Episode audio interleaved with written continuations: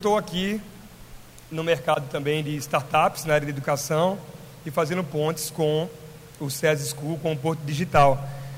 Também sou hoje gestor da rede CBV, Colégio Boa Viagem, sou vice-diretor pedagógico da rede e durante os últimos dois anos tenho vivido uma transição de carreira muito bacana, uh, tentando investir, fomentar na educação outras metodologias. Né? A gente tem a cultura digital, a cultura maker, o pensamento computacional como grandes bússolas para essa expansão de uma nova educação, uma educação do século. Hoje, a gente vai conversar um pouquinho sobre gerações, tá? Gerações. A gente tem várias gerações nos últimos 50 anos e tem observado que as mudanças de gerações têm sido cada vez mais rápidas, tá? Eu queria começar esse momento da gente mostrando essa matéria que saiu no Estadão, não está pegando, tá? Como é que Que saiu no Estadão. Alguém pode passar? Passou? É que está com um delay, né? Passa mais uma. Pronto. Ah, então não está, Jones. Pronto, vamos lá. Passa mais uma, por favor. Nada. Tem mais um? Alguém, alguém pode passar aí? Pronto. O Estadão Educação, em agosto do ano passado, lançou essa matéria que foi um pouco assustadora. Foi uma bomba, né? Um debate para a educação do século XXI no Brasil. Nós temos cada vez mais professores se formando no mercado de EAD como professores, cursos de licenciatura à distância. É o mercado hoje que mais cresce na formação de professores. E temos também, hoje, 40% de adolescentes que dizem que lembram muito mais dos professores do YouTube do que dos professores presenciais que eles tiveram ao longo da vida. A memória dos nossos alunos está muito mais voltada para as plataformas multimídia do que para o meio físico. Isso assustou muito. Quer dizer, então, que de repente os professores podem estar se tornando obsoletos e irrelevantes? Não os professores, mas a forma com que a gente educa, o modelo tradicional, está, sim, se tornando obsoleto. Outro detalhe interessante, há duas semanas atrás saiu outra pesquisa, outra pesquisa, a Folha de São Paulo trouxe um panorama dos jovens que não estão mais querendo fazer o Enem. Está crescendo a fatia de adolescentes que não encontram mais no Enem algo atrativo. E olha que eu acho que a prova do Enem é uma prova muito interessante, é muito moderna para outros vestibulares. Mas eles não encontram os cursos que eles querem através do SISU. E estão deixando de fazer. Essa parcela ainda é pequena, mas ela está aumentando, há uma tendência. Tá? Então o que, é que vai acontecer? Vamos imaginar o seguinte: se a gente não entender esse novo aluno, esse aluno que nasceu no século 21, a escola tende a ficar insignificante, irrelevante e obsoleta. Vamos entender mais como é que essas gerações funcionavam. Mais uma vez vou pedir para passar. Pronto, primeiro, da Segunda Guerra Mundial para cá, nós tivemos essas quatro principais gerações. Primeiro, a geração Baby Boomer quem foi essa geração? Quais são as características dela? Primeiro lugar, todos aqueles que nasceram entre 1945 e 1964. Basicamente isso aí. Há um gap de 24 anos. É a maior geração do século XX, a que mais durou em termos temporais. Quais são as características dessa geração baby boomer? Primeiro, ela nasce após a Segunda Guerra Mundial e ela está acostumada a um mundo de reconstrução ela assume um mundo caótico. Os pais geralmente foram ex-combatentes. Ela conhece alguém que morreu, que lutou na guerra. Isso eu digo Brasil, Estados Unidos, Europa em geral, mundo ocidental, sobretudo. Ela está acostumada a trabalhar de maneira muito disciplinada, porque foi educada no modelo militar de educação, tá? Só que por um outro lado, ela entende reconstrução como quê? Família. É uma geração que dá muito valor ao modelo de família nuclear. Né? Eu preciso ter filhos para reconstruir um mundo, porque eu percebi que essa é a melhor forma de dar prosseguimento à minha família, enfim, pós-guerra. Outra coisa muito importante dessa geração é o seguinte: ela geralmente não deseja mudar de emprego. Os nossos avós, muitos dos nossos avós, começaram a trabalhar numa empresa e se aposentaram na mesma empresa. O meu avô, por exemplo, trabalhou em duas ao longo da vida: Correios, empresa pública, e depois Aeronáutica. E só, se aposentou ali. Então, um grande nó essa geração. Mas, por um outro lado, ao mesmo tempo que ela quer estabilidade reconstruir o mundo, ela também é contestadora. Por quê? Passa para mim, por favor. Mais uma. Mais uma. Pronto. Ela vivenciou. Quem é professor de história aqui, quem é historiador, vai gostar dessa parte. Vai se... Quem é professor de história aqui? Vai, Serginho. Pronto. Essa geração, ela viveu a Guerra Fria. Ela viveu a Guerra Fria.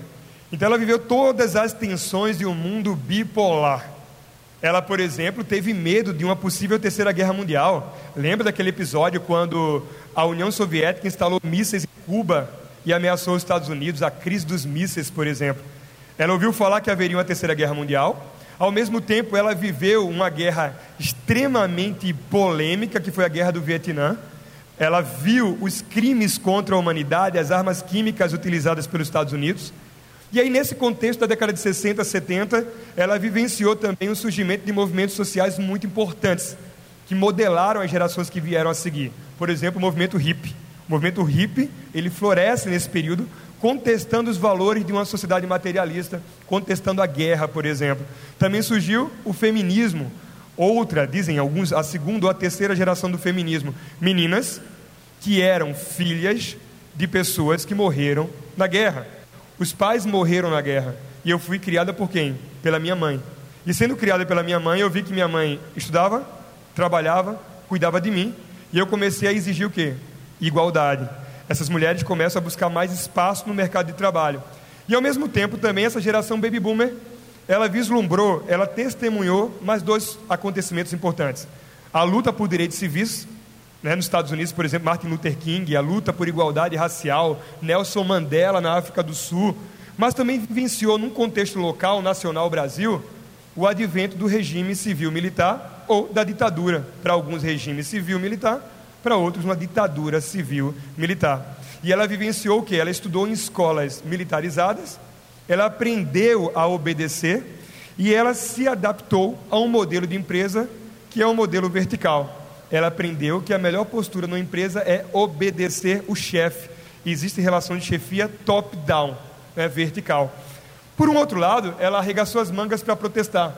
Foi ela, por exemplo, que encampou o movimento da Tropicália, a música de protesto, saiu às ruas contra o AI-5, né, protestou no Woodstock contra a guerra do Vietnã, ouviu a guinada dos Beatles de uma banda de boy bands para uma banda que fazia reflexões contra a guerra e a favor da paz mundial, por exemplo. Então, é de fato um paradoxo.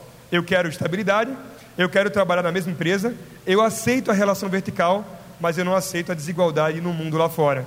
Eu sou crítico aos valores da sociedade em que eu vivo. Bom, passada essa geração, a geração baby boomer, passa para mim mais um, por favor. Vem a geração X, os filhos da geração baby boomer. Baby boomer, minha avó, meu avô. Geração X, minha mãe, meu pai aqueles que têm ali até hoje quase seus 60 anos de idade, ali entre 40 e 60 anos. Essa geração era caracterizada por quem nasceu entre 64 no Brasil, o advento do regime da ditadura, e foi até ao período, o início da redemocratização, quem nasceu entre 64 e 80. Quais são as características dessa geração? Primeiro, ela viveu uma novidade, o advento da televisão. A televisão chegou na casa dela, né? E aí um detalhe interessante, televisão no Brasil já existia desde a década de 50, tá? Quem está ligado aí, as TVs começam a chegar durante o governo de um presidente chamado Eurico Gaspar Dutra. Dutra, ele zera as tarifas alfandegárias, as barreiras, e o Brasil começa a importar muitos produtos estrangeiros. Pasmem, o produto mais importado no Brasil em 1945, por exemplo, né, foi a televisão. Inicinho ali, 45, 46, governo Dutra. Só que no Brasil não havia nenhuma emissora de TV.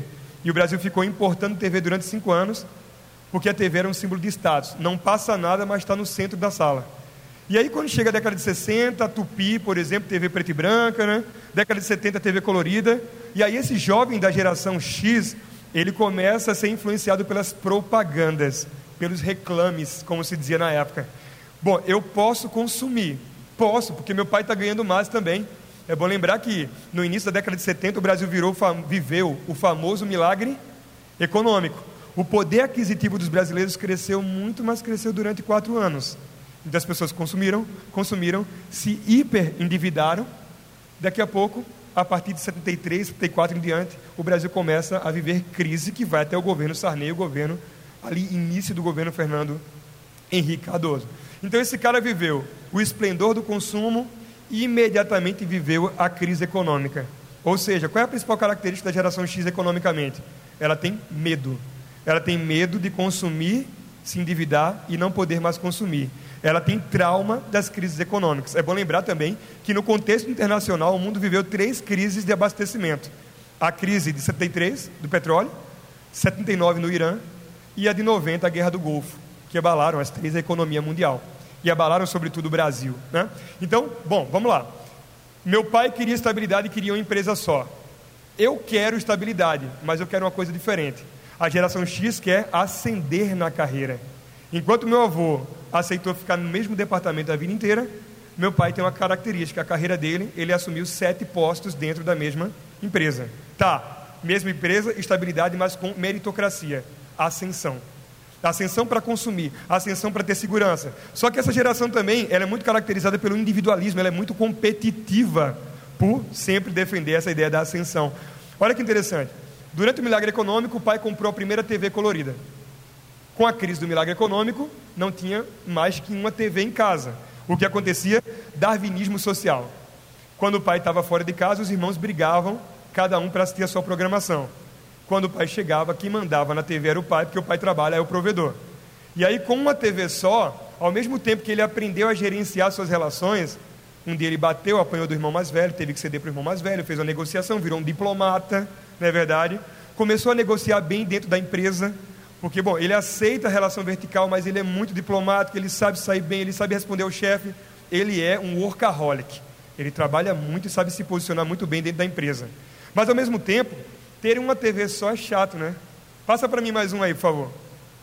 Tem uma TV só é chato. Tem um som em casa só é chato. E tem um telefone só em casa devido à crise também é chato. Lembra que telefone custava terreno na década de 80, né? Você fazia consórcio, às vezes dava uma carta de um carro para conseguir um telefone, não é isso? E muitas vezes a comunidade, a galera do bairro se juntava para comprar uma linha e fazia o tal do ramal. Tinha uma central né? a pessoa não pagava a conta, quem administrava a central, você ligava, eu quero fazer, falar com a casa 3. Aí passava a ligação e ficava escutando tudo que você conversava. Né? Tinha isso, né? E aí o que, que acontece, cara? Pô, essa escassez fez com que a geração X se tornasse competitiva, individualista e consumista. Eu quero ouvir minha própria música. E aí surge o quê? Lembra dessa fitinha cassete aí? Né? A fitinha cassete, você tinha lá o displayzinho, você colocava lá, você saía ouvindo na rua. O cara começou a ter a primeira câmera fotográfica dele, o cara começou a ter mais de uma TV em casa e o cara também começou a ter celular. Finalzinho da década de 80, início da década de 90, a Motorola lançou aquele startup que tinha um flap ou um flip gigante, que teve gente, um caso lá em Belo Horizonte, que o cara não morreu porque levou um tiro e bateu no celular que ficava preso no cinto. Vocês lembram disso aí? Pois é. E assim, eu quero, eu quero ter o meu, o meu consumo, eu sou individualista. Massa. Só que eu vivi crises. Eu vivi o governo Sarney, eu vivi o governo Collor, eu vi minha poupança ser o quê? Confiscada pelo governo. Como é que essa geração X vai tratar os filhos? Protegendo, sim ou não? Eu vou ser hiperprotetor. E é aí que surge a próxima geração. Passa para mim, mais uma, só para mostrar uma propaganda interessante aqui da geração X ainda. Isso aí foi meu pai que contou. Eu liguei para meu pai ontem à noite. Eu, pai, me conta algumas propagandas legais da sua época, década de 70, 80. E aí ele contou essa da Calói. Eu fui buscar no site de publicidade, história da publicidade. Olha que legal. A Calói começou a distribuir panfletos nas suas lojas. E a ideia era o seguinte: o slogan, não, a headline, né? Não esqueça a minha Calói.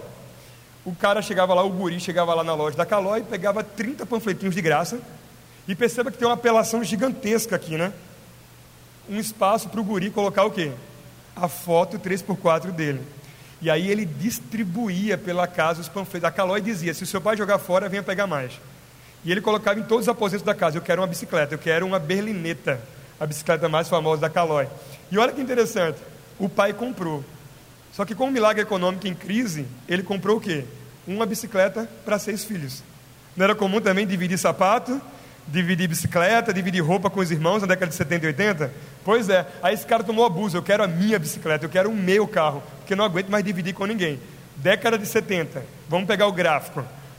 A taxa de fecundidade no Brasil, para mulheres até 40 anos, era de sete filhos.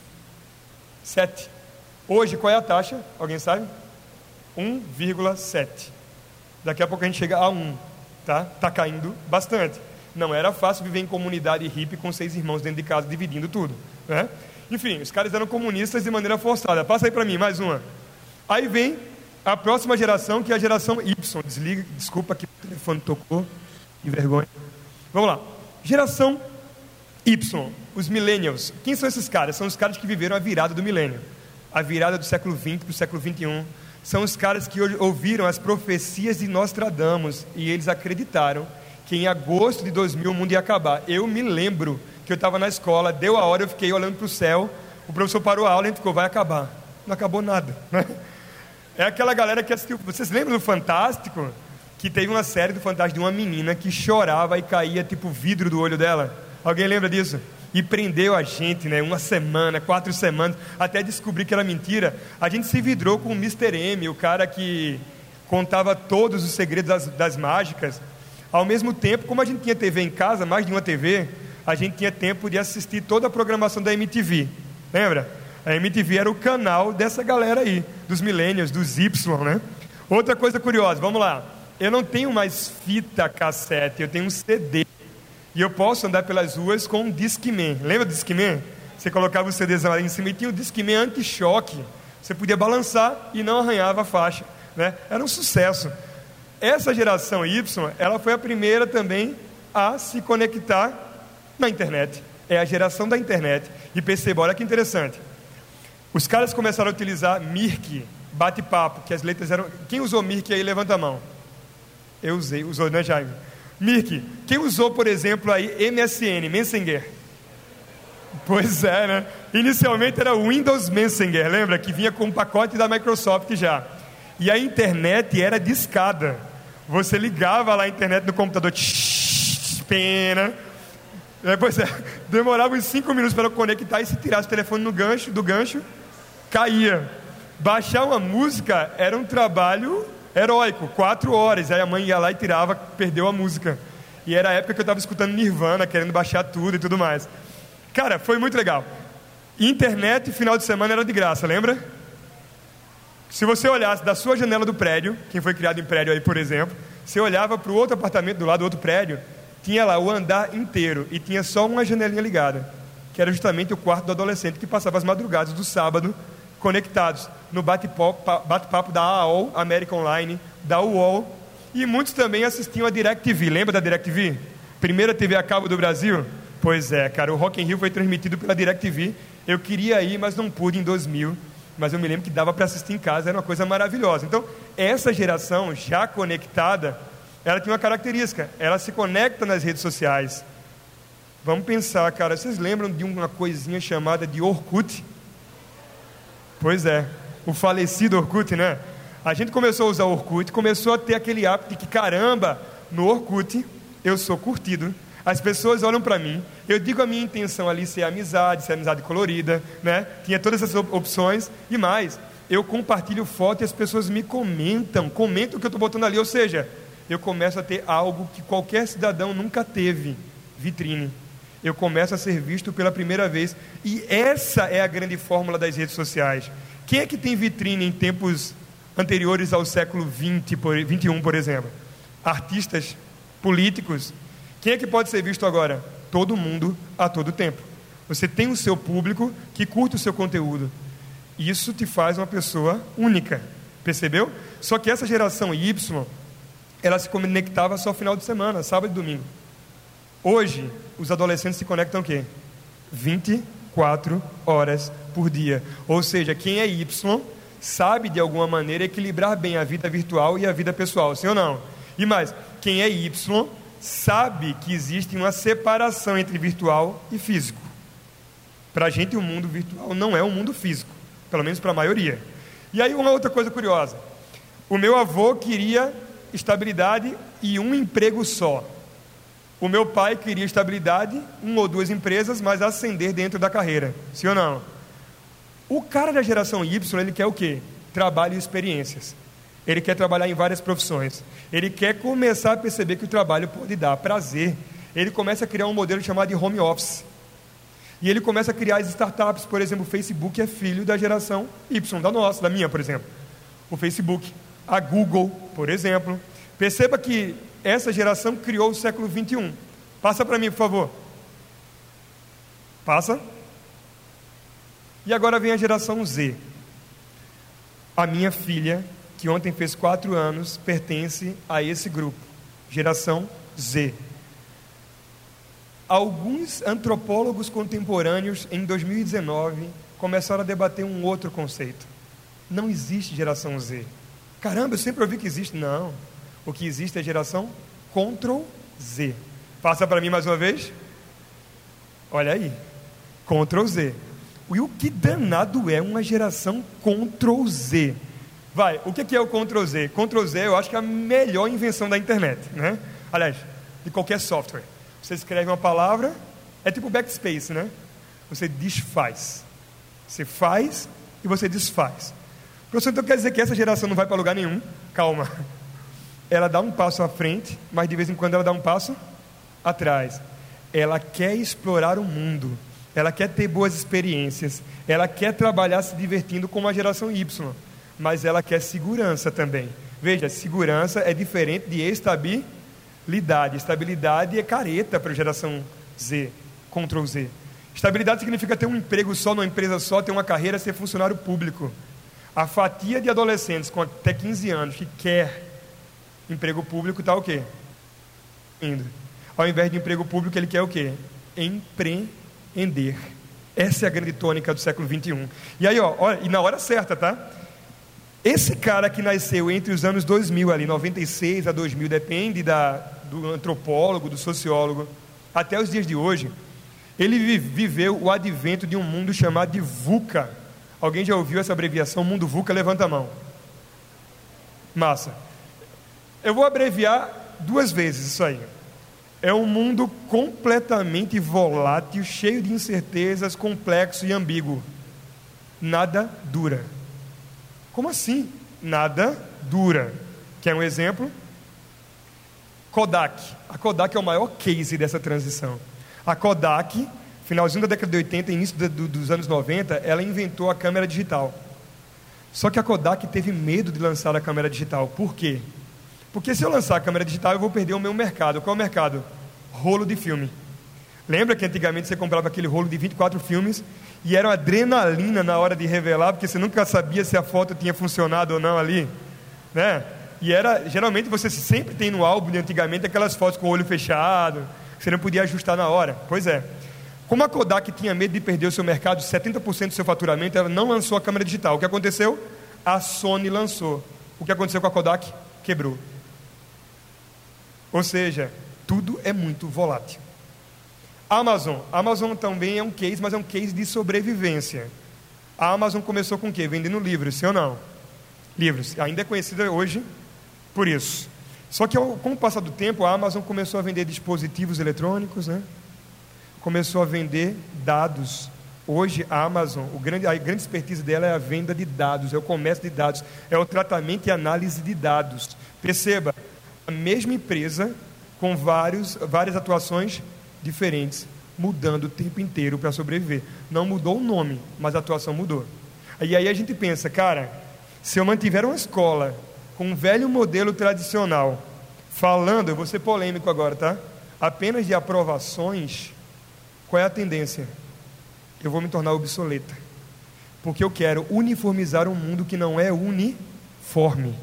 Os jovens não querem ser iguais porque eles têm rede social. E na rede social ele é uma vitrine, ele aprendeu a ser visto da maneira dele. E se eu disser que ele tem que ser igual ao outro porque tirou mil, por exemplo, você vai tornar a escola para esse cara um não lugar. Não haverá sentimento de pertencimento.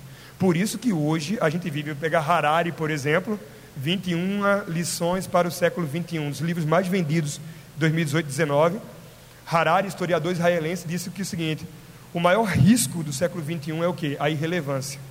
Nós estamos todos sob o risco de nos, nos tornarmos irrelevantes.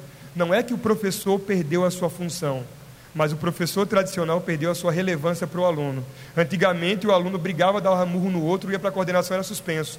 Hoje o que, é que a gente percebe em sala de aula? Todo mundo indiferente. em muitas salas. O cara está com o celular ali. Se eu não enxergo esse cara como um único, ele não vai me enxergar como um único, ele não me enxerga.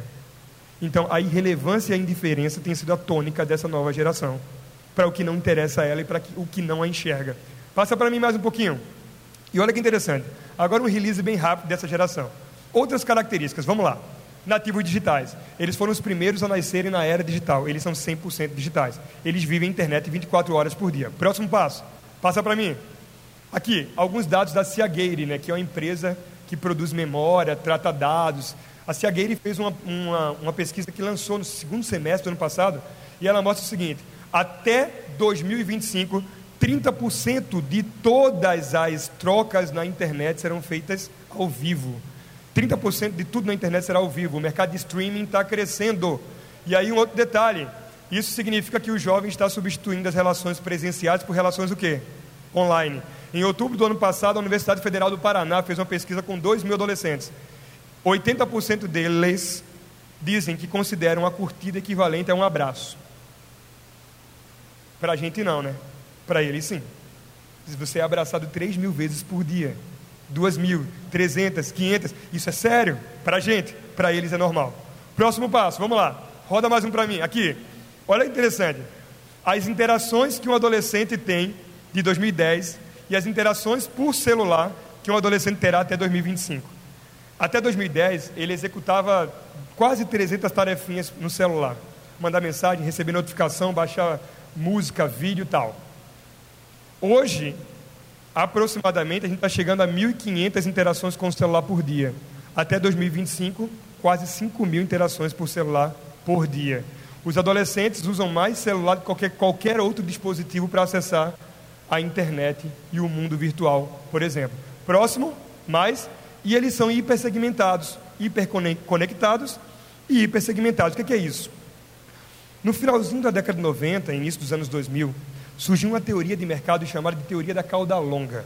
Vamos chegar ao seguinte: antigamente as lojas americanas vendiam em massa, sim ou não, em grande quantidade, mas a diversidade de produtos era o quê? Pequena.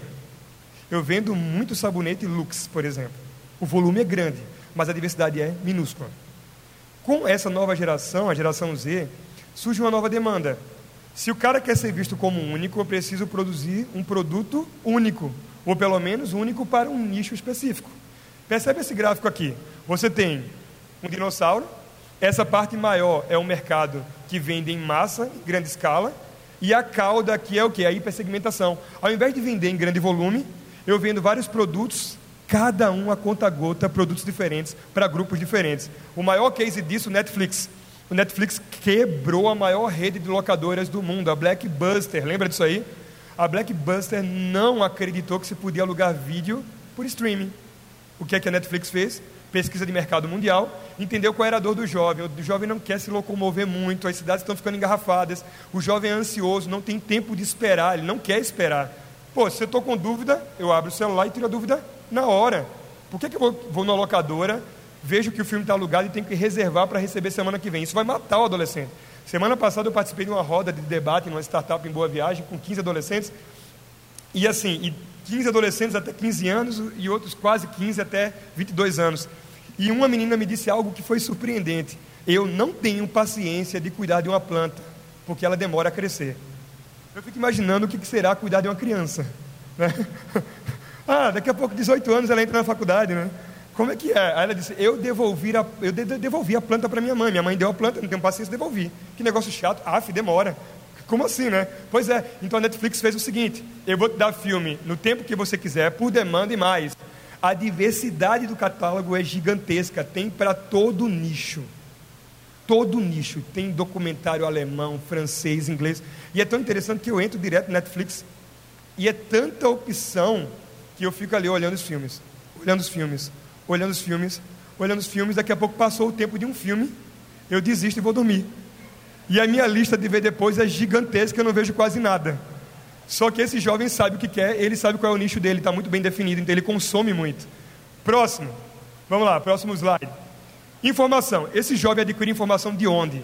Vamos lá. A maior parte dos adolescentes, mais de 50%, até 17 anos, esses caras consomem informação pelo Facebook. E eu estava achando que o Facebook tinha morrido. Só que o Facebook para o adolescente hoje não é mais rede para interagir com pessoas, é rede para receber notícias. Na pré-adolescência dele, ele curtiu tanta coisa que os algoritmos já sabem o que ele gosta de receber. Então ele está satisfeito. Ele vai lá, abre o Facebook e ele recebe as informações que vão até ele. Ele não vai buscar nada, está no feed, está no mural. Só que isso gera um grande risco, né? O labirinto dos algoritmos, né? Eu escolhi só aquilo que eu gosto. Quanto mais o algoritmo percebe que é aquilo que eu gosto, mais ele replica aquilo que eu gosto. E eu passo a viver numa bolha social. Esse jovem também é o jovem da bolha social, mas ele também se diz um cara muito crítico. Passa mais uma, por favor. Por exemplo, quem é que mais compartilha fake news? Minha avó ou meu primo de 12 anos? Minha avó. Minha avó um dia desse compartilhou um vídeo dizendo que as vacinas eram chips para um projeto mundial de controle sobre as pessoas. Nossa, deve ser por isso que a galera está deixando de tomar vacina, né? Então, pois é. Cara, esses caras, eles fazem a própria curadoria. Não quer dizer que é boa, tá? Mas eles fazem.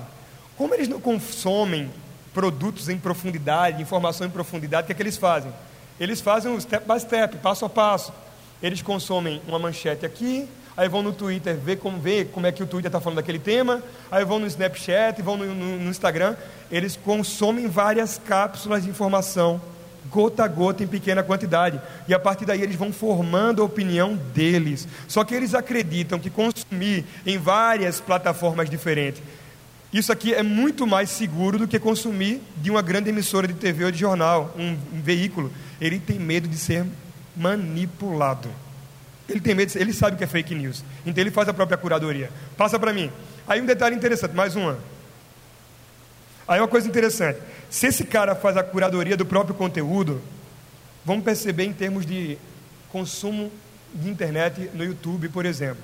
Surgiu uma figurinha chamada de digital o quê? influencer. O adolescente ele não acredita em grandes autoridades. Lembra das marchas de 2013?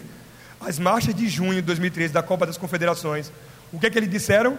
Partidos políticos não me representam. Eu não acredito no Estado e eu não acredito em grandes corporações. Se eu não acredito nisso, eu vou acreditar em quê? Pessoas horizontais que estão ao meu lado. Por exemplo, eu prefiro para um desodorante que foi divulgado por um adolescente da minha idade o Jequiti, que Neymar disse que quem acredita que Neymar usa Jequiti? Ninguém, né? Então esse cara, ele está muito mais afeito a consumir relações horizontais. E aí vem um outro detalhe, o quase penúltimo. Estamos chegando ao fim. Cara, textão é a geração que acredita que pode ser aplaudida em redes sociais. Interessante. Existem algum termo lacrar, mitar, ser aplaudido. Já viram aquele oclinho? Quando alguém dá o fora em alguém, eles botam animação com o oclinho aqui fazem um meme. O cara mitou, o cara tirou onda. Feminista destrói Bolsonaro, aí bota o oclinho na feminista. Bolsonaro destrói feminista, aí bota o oclinho em Bolsonaro. Então essa ideia do mitar está muito forte entre eles. Só que eu só mito naquilo que eu me aprofundo. Eu leio em pequenas cápsulas e eu começo a me tornar um ativista. Antigamente, ser ativista era ser engajado em alguma causa. Esse adolescente, ele entende que dar atenção a alguma, a alguma causa tem dois níveis. Passa para mim aí, por favor.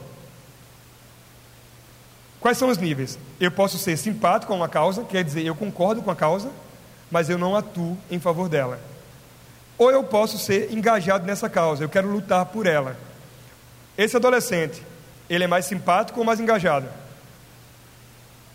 Bora, olha aí, ó. Simpático, preto. Engajado, o rosinha e roxo. Ele tende a simpatizar com dezenas de causas diferentes, mas tende a trabalhar por uma pequena quantidade delas. É o que a gente chama de ativismo de sofá. Eles são ativistas do sofá. Passa mais uma, deixa eu mostrar isso aqui. Olha, como é que eles, aqueles que são considerados engajados, eu sou ativista, eu sou militante, eu não sou só um simpático. Eu acredito e vou lutar pela causa. Olha as formas de lutar pela causa. Primeiro, participo de debates nas redes sociais, é uma forma de protestar, participar de debates. Segundo, Compartilhar conteúdo sobre aquela causa é uma segunda maneira muito importante para eles. Terceiro, ir para manifestações físicas e depois participar de debates pessoais. Perceba que eles dão preferência a protestar por qual meio? Físico ou digital? Digital.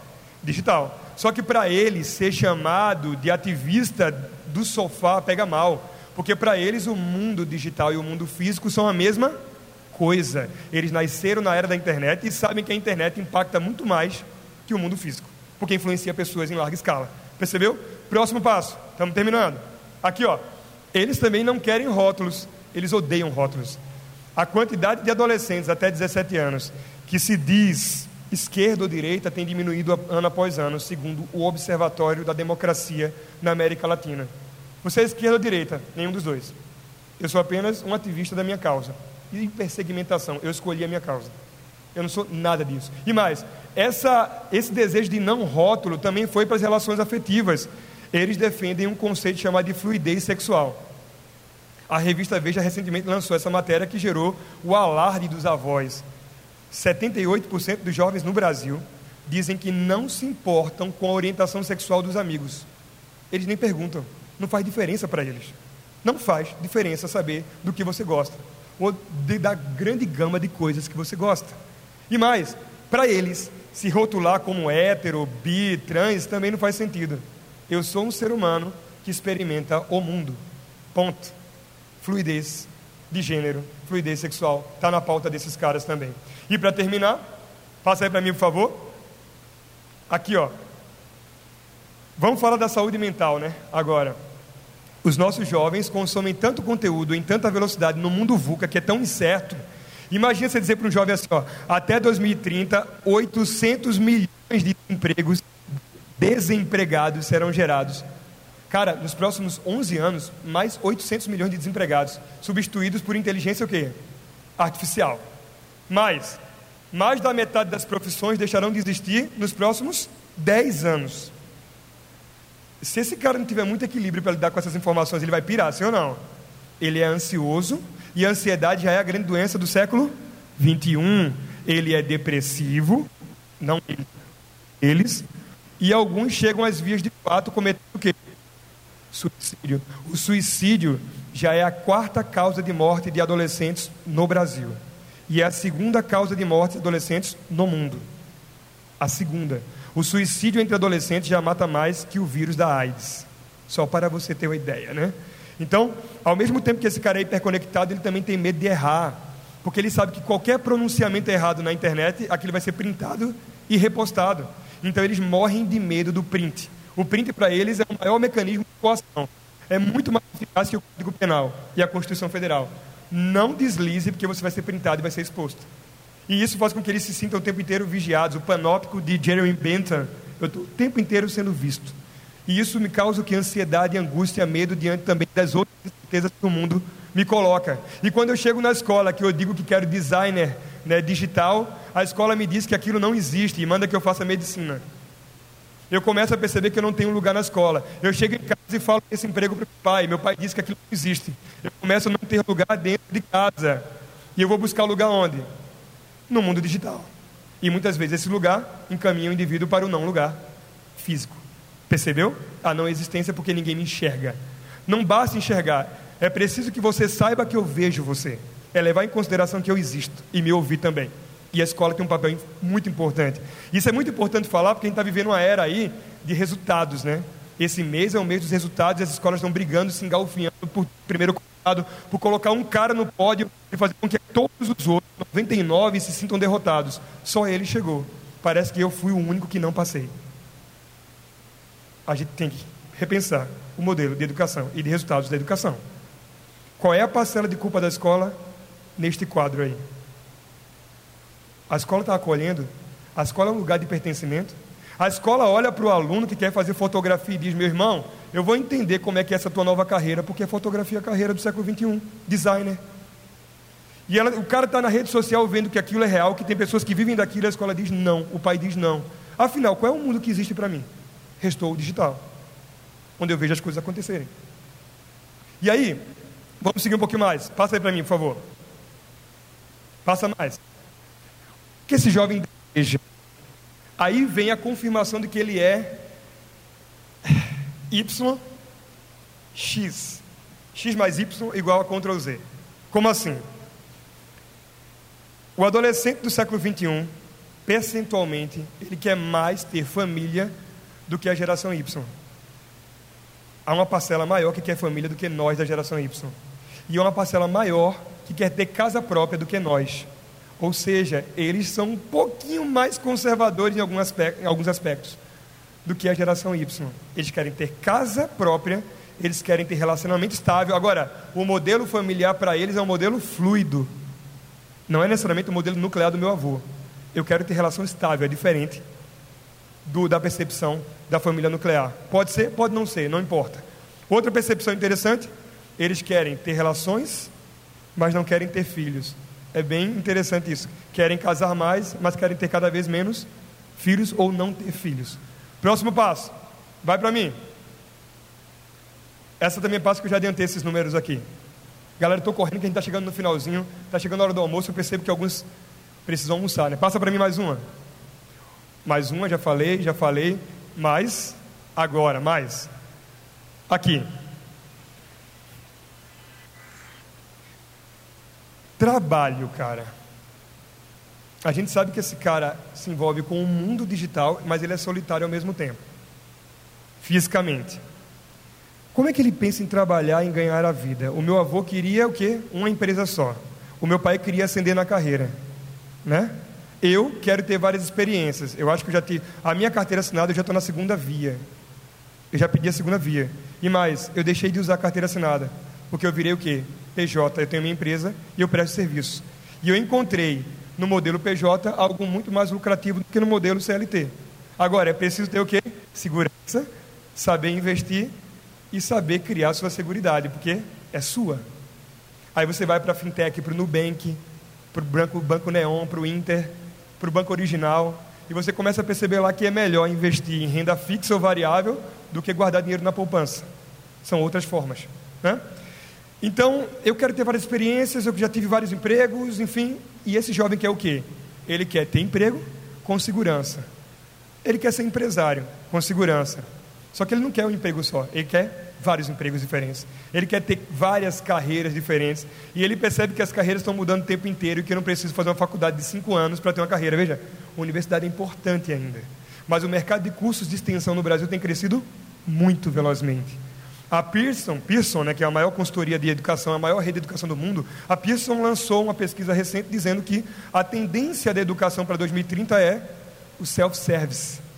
É o indivíduo entrar no curso, pagar aquelas cadeiras básicas e depois escolher 70% da grade que ele quer cursar. Sabe por quê? No final, no final, o currículo dele não é padrão, o currículo dele é único. E um profissional único tem muito mais chances. O currículo dele não é comparável, porque não é linear, ele escolheu. Próximo passo, próximo passo para finalizar. Trabalhar e ter prazer, ter segurança e experimentar. São os dois desejos. Nesse domingo, eu fiz uma pesquisa, eu fiz uma pesquisa Estava em casa, tal, lendo tal, e eu vou, vou fazer uma pesquisa sobre a geração Z. Passa para mim. É o penúltimo slide. E aí eu perguntei lá no meu history, galera, quem tem aí até 22 anos de idade? Ou quem tem menos de 22? E aí, no primeiro funil, vai lá, deu duas mil e poucas visualizações, 700 respostas, 700 e poucas no funil. Desses, 78% ó, sinalizaram o seguinte: eu tenho menos de 22. Então esse cara se enquadrou como geração o quê? Ctrl Z. Massa, eu tenho esse funil aí. Aí eu peguei uma landing page e comecei a direcionar para eles automaticamente e-mails, disparar e-mails para eles. Desses 700 e poucos, 350 e poucos responderam a segunda etapa, que foi um formulário. Nesse formulário eu perguntei o seguinte: Você já trabalhou? 43% disse sim. E aí, terceira etapa, me conta como foi esse trabalho. Cara, concretizou as tendências. De uma maneira micro, eu enxerguei esse, o mundo lá fora. Porque olha que interessante, passa para mim, mais uma. Eu juntei alguns adolescentes que fizeram relato, tudo por e-mail. De domingo para domingo segunda eu tinha uh, duas mil e poucas visualizações, 700 respostas, depois 350 no segundo funil e 52 pessoas no terceiro funil. O terceiro funil era envia um vídeo de 30 segundos dizendo se você considera o seu trabalho um hobby e se você consegue realizar o seu propósito de vida nesse trabalho. Vê que profundo, propósito, aquilo que dá sentido para que você possa buscar novos campos e desbravar novas áreas e criar projetos. O que é que te motiva? E aí, galera, eles estão vivendo aquela era chamada de empreendedorismo, não é empreendedorismo. Empreendedorismo significa olhar para dentro de si e colocar em prática. O que, é que tem dentro de você aí? Qual é o propósito que faz com que você seja feliz trabalhando? E dinheiro, pela primeira vez, passou a ser, não ser o que? Prioridade. A geração Y já dizia: dinheiro nem tanto. E essa diz: eu quero segurança, mas o dinheiro não é o principal indicador. Se você pegar uma consultoria chamada Gallup, a Gallup lançou uma pesquisa em 2018 mundial com mais de 200 mil líderes entrevistados, mostrando quais são os três fatores que engajam pessoas no trabalho da nova geração. Primeiro, o meu líder me inspira, eu gosto do meu líder. Segundo, eu estou sentindo que eu estou aprendendo coisas novas. Terceiro, salário. E aí, para finalizar, eu colhi essas 52 respostas, vai virar um site, tá, esse projeto. A gente está construindo um site com relato de todos eles, as histórias, para estimular mais jovens a empreenderem. E eu capturei essas cinco histórias que vocês podem encontrar daqui a pouco. Eu vou botar o QR Code aqui para a gente finalizar. Primeiro, Tiago. Já me conhece Tiago, né, Jaime? Tiago é um cara que aprendeu web designer com 13 anos. Começou a programar com 14 para 15 e começou a ganhar sua graninha desde cedo. Agora ele passou no César School, vai fazer justamente designer lá e, bom, ele disse: meu próximo passo é montar uma empresa que melhore o mundo com programação. Ponto. Design e programação. Próximo passo. Júlia. Júlia foi uma aluna minha. Galera, eu sou historiador, como eu falei lá no início também, né? E Júlia, ela vendia biscoito, donuts, na escola. Aquilo deu tão certo, tão certo. Hoje ela mora nos Estados Unidos. Ela queria fazer veterinária, desistiu e agora quer ser empreendedora, montar a maior rede de donuts sustentável e ecológico do mundo. É o projeto dela. Próximo passo, Igor está terminando ciências políticas e já tem uma consultoria de política que liga, ele liga semanalmente para senadores e deputados federais para acolher a opinião dos caras em primeira mão e divulgar conteúdo na linguagem jovem. Está vivendo disso. Próximo, Tereza. Tereza é empreendedora nata, cara. Com 15 anos, ela já investia em renda, é, renda fixa e agora está se aventurando pelas ações em renda variável. Ela montou uma loja no, no Instagram de biquínis chamada de Além da Maresia, e hoje ela vive disso. Terminou a escola, está na faculdade e quer ampliar a sua rede. Eu perguntei para ela, qual o propósito de vender biquíni? Eu quero que as pessoas se sintam mais bonitas. Não sou eu que digo. Elas dizem como querem ser bonitas, como se acham bonitas. E eu quero contribuir para que as pessoas tenham mais autoestima um pouquinho mais elevada. Eu quero aumentar o bem-estar no mundo. E por fim, Thaís. Thaís Salles também conhece, né? Thaís, historiadora, fotógrafa, que ganha grana fazendo vários eventos, ama fotografia e está viajando para tirar foto de lugares históricos e explicar o contexto dessas fotos. A carreira desses jovens, essa carreira começou na adolescência. E se a escola tivesse dito não, eles estariam presos aos cursos tradicionais, sofrendo a crise dos 30. Dois terços dos brasileiros se arrependem da profissão que escolheram até os 30 anos de idade. Bom, galera, é isso. Muito obrigado de verdade pela audiência, pela paciência.